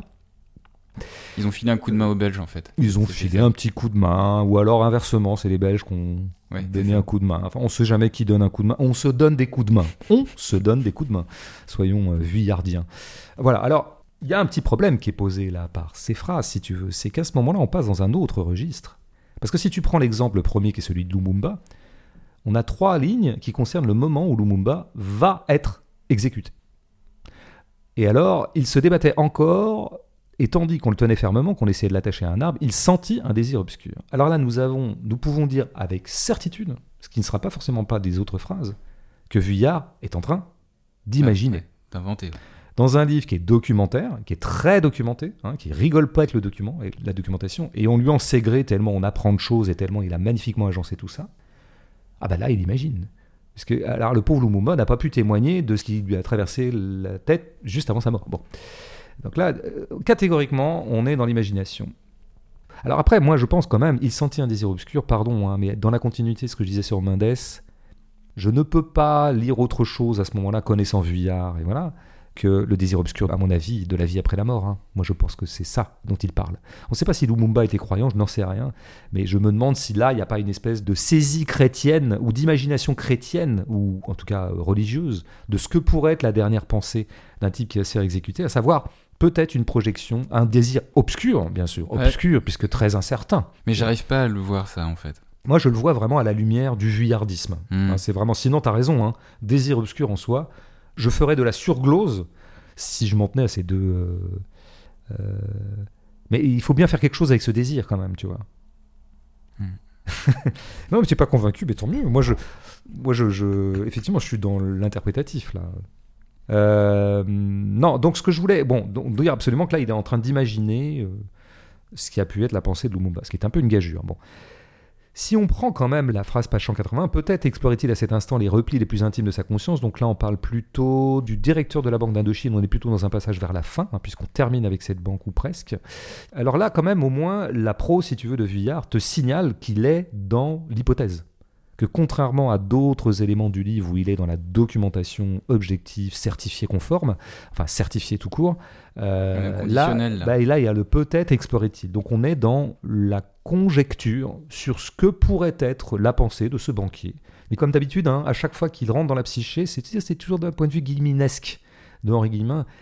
Même ce type qui est quand même à la tête d'une banque de salauds, eh bien, il lui présuppose quand même bah, quelque chose comme un scrupule. Tu vois, et à la fin, on dit de lui, ça je l'ai ajouté, il éprouva une sorte de dégoût. En gros, tu sais, c'est le vieux truc de il a quand même une âme, il a quand même une morale, il a quand même au fond de lui, au fond, au fin fond de lui. Et pour ça, il faut pénétrer dedans. Il faut que la prose dissèque, il faut qu'elle introspecte pour aller quand même trouver la lumière dans le pire des salauds. C'est aussi pour ça que Désir Obscur, voilà, c'est ça qui Mm. me permet Mm. de euh, conjecturer un soubassement euh, religieux. Euh, alors après, tu as le fameux Navarre, page 99. Il eut un frémissement de jalousie, mais n'en fit rien voir. Il adopta un ton plus ferme. Bon, là, le frémissement de jalousie, c'est pareil. Ce qui m'intéresse, c'est le frémissement. Là, à ce moment-là, lui qui est plutôt dans les grandes manœuvres historiques, là, on est vraiment dans l'individu, mais même dans ce qui frémit dans un individu. Donc c'est ça qui est tout à fait fascinant dans ce roman, qui passe en permanence du très micro au très macro. Et ça, c'est un des vrais beaux paris euh, du bouquin. Et je termine par Et Navarre imagine que le silence gouvernemental doit être déchiffré. Il crut alors entendre une voix, un petit filet d'or d'où ruisselaient des mots étranges. Bon, alors qu'est-ce qui est frappant quand même dans ces deux phrases-là? Bah, C'est l'histoire du temps, là. hein. Il se passe un drôle de truc. hein. Et Navarre imagine, présent, que le silence gouvernemental doit être déchiffré. Il crut alors entendre une voix. Pourquoi est-ce qu'on passe du présent au passé simple, d'une phrase à l'autre? Qu'un roman alterne des moments au présent de narration et des moments au passé simple, on en a vu beaucoup. Mais là, dans une même unité d'action, tu vois, d'une phrase à l'autre, c'est tout à fait étonnant. Et il casse un peu le rythme en fait. Ça casse quelque chose. En tout cas, c'est une rupture. Alors moi, je pense qu'on peut quand même l'expliquer à la lumière des trois phrases précédentes. C'est que et Navarre imagine que le silence gouvernemental doit être déchiffré. Là, on est en train de passer à l'imagination. On fait la transition. On est dans la continuité de la scène documentée au présent qu'on était en train de raconter. Et comme ça y est, on est rentré dans l'imagination, bah, c'est aussi Comment est-ce que je peux rendre compte de l'imagination de Navarre? Ben, En l'imaginant, je suis obligé d'imaginer son imagination. Et donc à ce moment-là, je passe dans le temps romanesque par excellence, qui est le passé simple. En fait, souvent, dans le livre, le passé simple est un marquage par Vuillard du passage à l'imagination romanesque. Le moment où on va se mettre à spéculer sur ce qu'auraient pu être les sentiments. Donc tu disais tout à l'heure en intro, est-ce que c'est un récit ou un roman? Bah, C'est un récit qui s'accorde effectivement des petites euh, échappées romanesques et qui consistent toujours, presque systématiquement, à essayer d'imaginer ce qu'ont pu être les pensées perdues pour l'histoire euh, de ces personnages existants. Avec à chaque fois, quand même, tu vois encore là, euh, il crut alors entendre une voix mais là, on est pareil dans la mystique. Ah ben oui, tu vois que mon désir obscur, il est pas si con. Non, non, c'est vrai. Tu vois, c'est à chaque fois la même chose. Hein. Même ce Navarre, qui est quand même un général un peu bourrin, euh, un militaire pur jus, hein, il est présenté comme tel, tu vois, le mec discipliné, bon. Eh ben, Peut-être que précisément le désastre leur a fait accéder à un autre euh, régime de croyances que les pauvres croyances patriotiques euh, qui l'auront entravé toute sa vie. Là où croit le péril, croit aussi ceux qui sauvent. C'est ça la phrase dont je sais plus. Je, devrais arrêter de citer les trucs que je maîtrise pas, moi, parce que je passe pour un con. enfin, je crois que c'est à peu près ça. en tout cas, c'est typiquement, c'est une dramaturgie chrétienne aussi, si tu veux. Au fond du trou, ça se renverse dans quelque chose comme un accès à une lumière que tu n'avais même pas soupçonné pendant toute ta vie, toi, pauvre général. Donc je pense qu'il y a ce qui est intéressant chez Vuillard, c'est qu'il a ce côté très documentaire, historique, marxiste, structuraliste, et de l'autre côté, il y a le pan romanesque mystique. Et c'est très cohérent comment euh, mm. il mène cette espèce de bipolarité euh, entre je comprends, Je comprends pourquoi du coup euh, un de ses romans préférés c'est Les fiancés de Manzoni parce que c'est exactement ça en fait. Bien sûr. Mais d'ailleurs, tu vois, on avait parlé de ça à propos de Sorrentino, tu vois, comme quoi c'est des ponts des fois le fameux réalisme mystique italien, tu vois. je pense qu'on Vuillard est un peu dans cet équilibre-là, tu vois. C'est assez rare d'arriver à mener de front des sauts romanesques mystiques et alors vraiment une documentation historique sérieuse.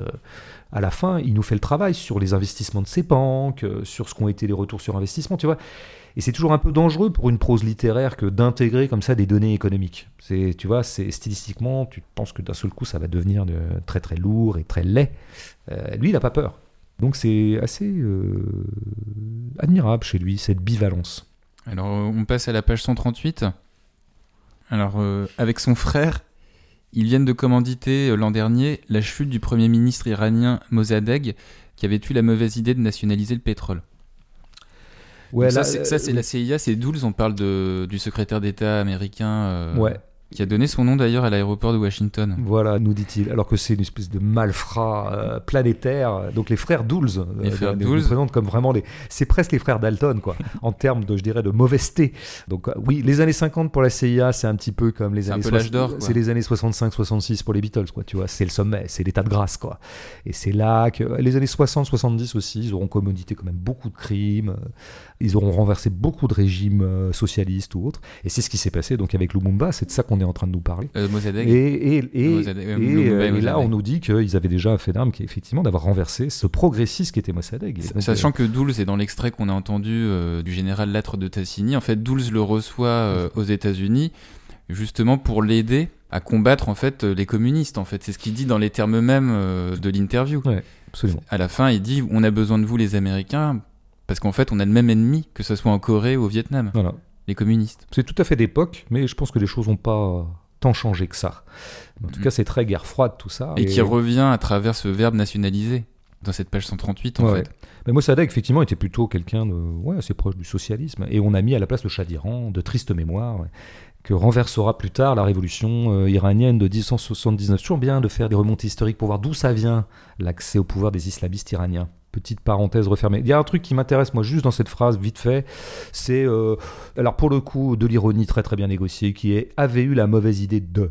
La mauvaise idée doit s'entendre dans deux sens en l'occurrence. Euh, la mauvaise idée, bah, c'est parce que bah, effectivement les gens de la CIA et les capitalistes mondiaux trouvent toujours que c'est une mauvaise idée de nationaliser. Hein. Ramener dans l'espace public des biens qui devraient être offerts euh, aux prédateurs du privé, ça c'est le crime absolu. Donc la mauvaise idée est un euphémisme et on va lui faire payer par euh, tu as eu quand même une mauvaise idée donc on va t'assassiner. Mais on peut dire aussi que Mossadegh bah, a eu une mauvaise idée du point de vue de sa propre survie. Enfin, il a été distrait, quoi. Il est bête, c'est comme Lumumba. Lumumba, il a voulu que le Congo soit souverain.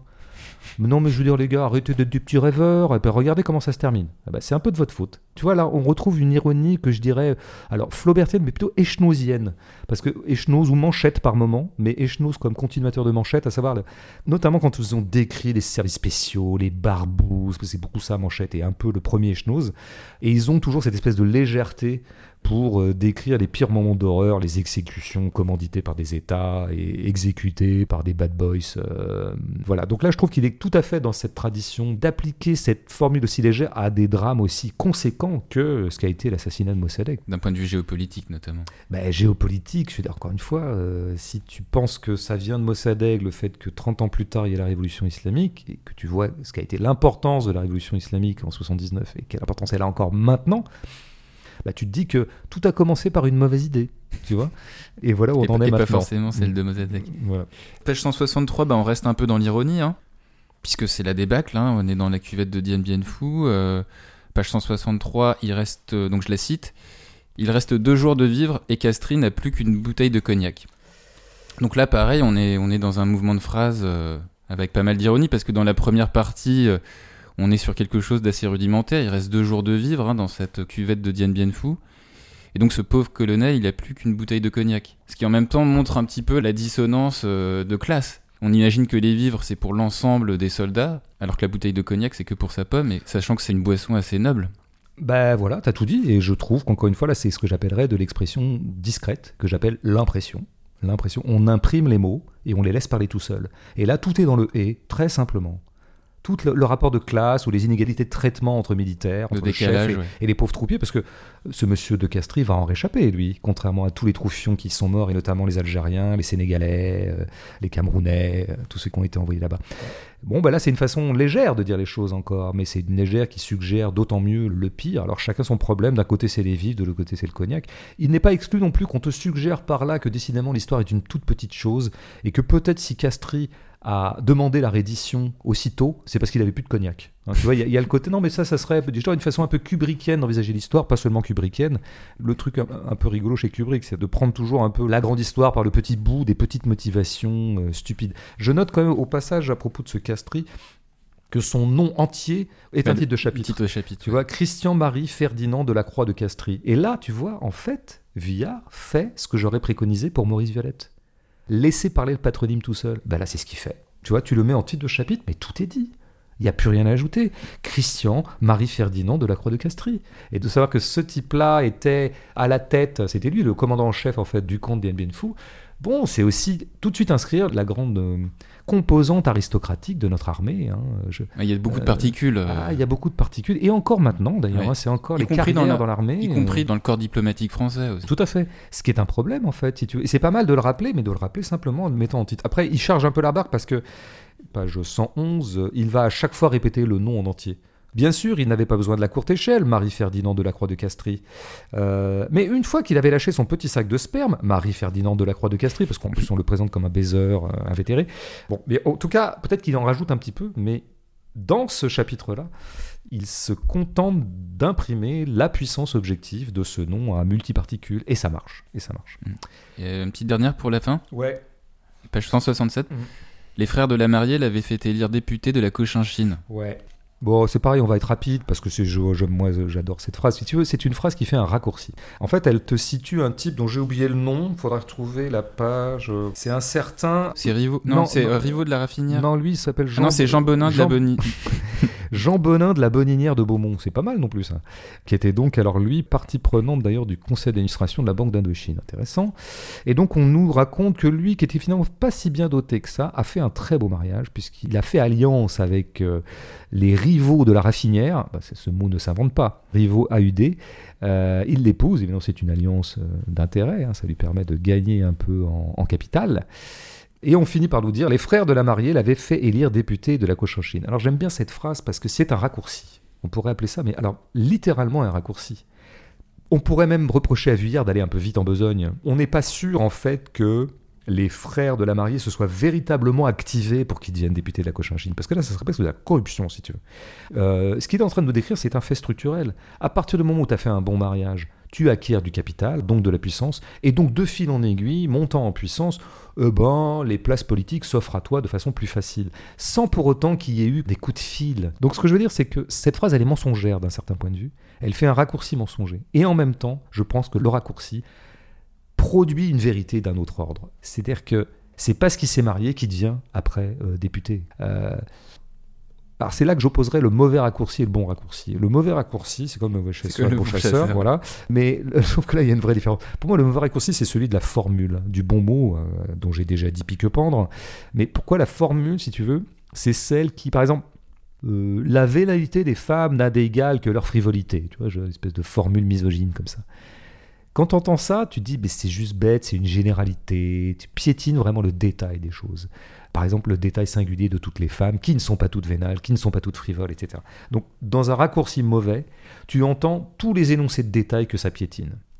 Et ben, dans un raccourci bon, tu entends tous les énoncés de détails que tu ne piétines pas, mais qu'en fait tu as compressés. Parce que tu vois, en lisant cette phrase, eh ben, je reconstitue, moi, le détail de ce qu'a été l'arrangement structurel. Voilà. Et donc, cette formule n'évacue pas le détail, elle se contente de le condenser. À ce titre-là, euh, oui, c'est ce que j'appelle un bon raccourci. Bon, bah, vu qu'il n'y a pas de partie interactive, euh, exceptionnellement. mais sur- comment ça se fait? Parce que les gens, ça ne les a pas intéressés, ils n'ont pas posé de questions, Non, mais en fait- à ils s'en foutent en fait. Non, c'est parce que en fait, j'ai posté le teaser en fait de cet épisode peut-être un peu trop tard. Et puis bon, c'est plus facile d'aller voir un film euh, que de lire un livre aussi. Hélas, hélas, mais je crois qu'on peut le dire, ou alors de regarder un film sur écran, ouais, tout à fait. T'as des deux vieux cons qui sont en train de parler. Ouais, bon, de toute façon, ils ne lisent plus, ils ne lisent plus. Voilà. Non, mais ça prend plus de temps, quoi. Puis moi, je pense qu'ils ont été surtout très occupés par ce grand moment historique, je dirais, qui aura des conséquences lourdes, je dirais, dans l'histoire de l'Europe et peut-être du monde, qui est la primaire populaire.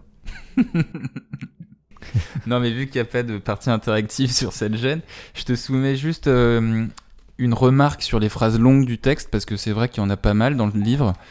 Donc c'est le moment peut-être de réparer euh, cet oubli. Donc je te propose d'écouter la lecture d'Éric Vuillard sur la première phrase euh, longue d'une sortie honorable, page 9, et tu nous dis ce que t'en penses.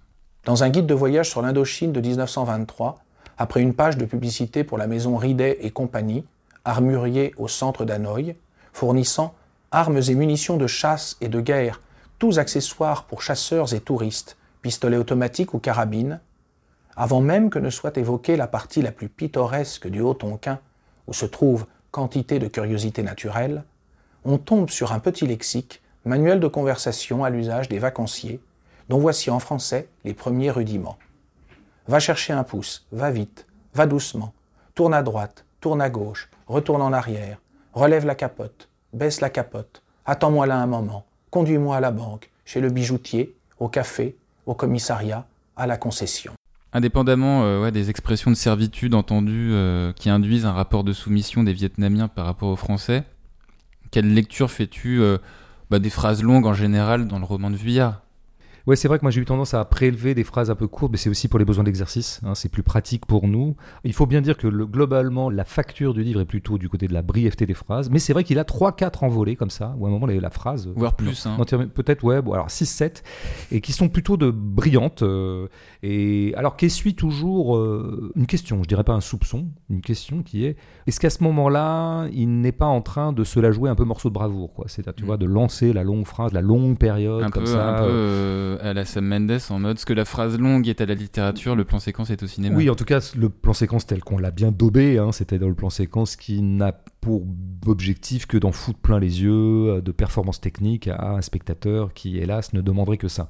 Euh, regarde un peu comme je fais des longues phrases, regarde un peu comme je rentre comme ça dans un grand mouvement, un peu bon. Donc là, on a quelques moments comme ça où il monte. Moi, je dois dire que j'ai été assez convaincu par ces moments-là parce que se met en place un espèce de mouvement romanesque en fait pour resituer l'énergie intérieure d'un personnage. Donc ça va être des moments de décrochage romanesque, hein, ces longues phrases par rapport à une facture, je dirais, de récit historico-structurel beaucoup plus sec. Sec comme sont les structures, comme sont les chiffres parfois, et comme sont les données euh, historiques euh, objectives. Donc moi je suis plutôt convaincu. Moi il y en a une, j'y ai pensé juste là, et j'aimerais bien lire un petit passage qui fera double emploi, parce que euh, il reviendrait à une autre problématique aussi. Et c'est tu, vas, tu vas pas nous lire la phrase euh, située entre la page 142 et 146 Non, c'est situé en- entre la page 18 et la page 263. Mais bon, les gens ont un peu de temps. De toute façon, la primaire populaire est finie. Donc c'est bon, maintenant ils peuvent relire. Alors on est toujours avec Navarre, et là il dit Mais qui était Navarre? Je l'ignore, tout le monde l'ignore, quand bien même nous disposerions de tous les documents, lettres, notes, ouvrages, photographies, quand bien même nous aurions vécu 30 ans dans la même cellule, quand bien même nous aurions été son père, son fils, son épouse, quand bien même nous aurions été Navarre lui-même, peut-être n'en saurions-nous pas davantage, en tous les cas pas assez. Tu vois, longue phrase déjà, hein, avec euh, une anaphore, un peu quand bien même, tout ça. Et puis il enchaîne quand même pareil, même un livre entier ne suffirait sans doute pas à exposer chaque linéament, hésitation, abattement, frustration, les entêtements bizarres d'une seule journée d'Henri Navarre. Non que le fond soit occulté ou trop complexe ou enveloppé de mystère, mais je ne sais quoi se glisse partout dans l'homme comme le sable dans nos draps. Toi là, il fait quand même deux phrases relativement longues, et c'est précisément pour dire quoi? Pour toujours s'interroger sur ce qu'était la psyché de Navarre. Qu'est-ce que ce mec avait au fond de lui? Question euh, sous-tendue par une autre question plus fondamentale historique. Comment a-t-il pu faire la folie militaire qu'il a faite Et là, si tu veux, ce passage, en fait, est aussi un passage métapoétique, c'est-à-dire métalittéraire de Vuillard, où il nous dit, en fait, sa méthode. Il nous dit à la fois son empêchement et son ambition. Euh, L'ambition, ce serait de, bah, quand même d'essayer de pénétrer les âmes de ces personnages historiques euh, connus. Et bah, l'empêchement, c'est que euh, bah, d'abord, on n'a pas la documentation. Et qu'en plus, là, on veut vraiment rentrer dans le détail, on veut rentrer, tu vois, dans l'infinitésimal, dans le micro. hein, il a une formule pour le dire. Le petit froissement, le petit battement intime dans quelqu'un. Et ça, eh ben, c'est toujours un peu perdu pour l'histoire, encore une fois. Et donc, euh, eh ben, le roman ne peut que conjecturer, ne peut que spéculer. Mais là, il dit bien, dans sa grande honnêteté, Vuillard, d'ailleurs, tous les. Je pense qu'un bon écrivain est toujours quelqu'un qui est avant tout conscient des empêchements définitifs de la littérature. Et il sait bien qu'il y a quelque chose d'impossible là-dedans. Il y a quelque chose qui est imperceptible et donc inénarrable.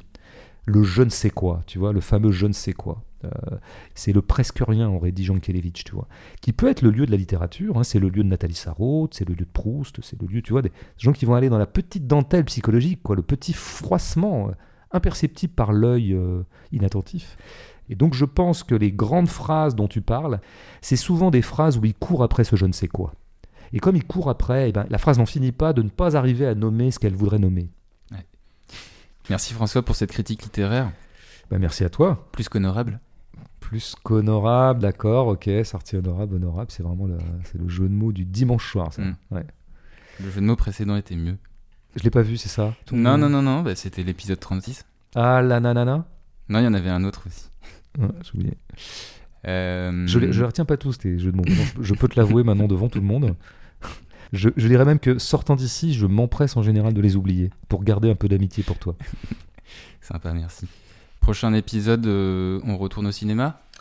Bah oui, on va retourner au cinéma, puisque les. Mais ils ne lisent plus, les jeunes ne lisent plus. Ouais, une sortie au cinéma.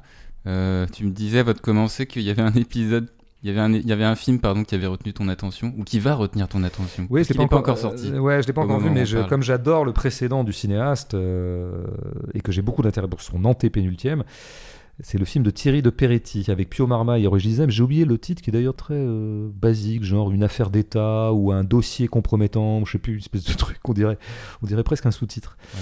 Qui sort donc, euh, Donc, ouais. le mercredi, euh, voilà, qui sort quoi, et qu'on n'a pas encore vu, mais moi je- dont je, je pense qu'il va être intéressant, Ouais. au, au bas mot. Mm. De Peretti est l'auteur donc ce très très grand film s'appelle Une vie violente, Violente. donc je recommande à tout le monde de le voir et de voir le nouveau. Et euh, ouais, puisqu'on a parlé d'Indochine, de karaoké euh, en tout début de podcast, euh, Attention, là, je vois arriver un truc sur Indochine le groupe. Non, tu vas pas faire ça. si. Il est encore temps de pas le faire. Mais si, c'est c'est important, il faut souhaiter la bonne année du tigre d'eau à nos auditeurs asiatiques. D'accord. Allez, bonne année et salut François. Bonne année. And the war we are making with them to protect them is a very hard war against an enemy whose name is Chi and Viet Minh and which is absolutely communist enemy. You know, who are making there the war against communists. That's the reason why in Korea there is a war against communists. In Indochina, there is a war against communists.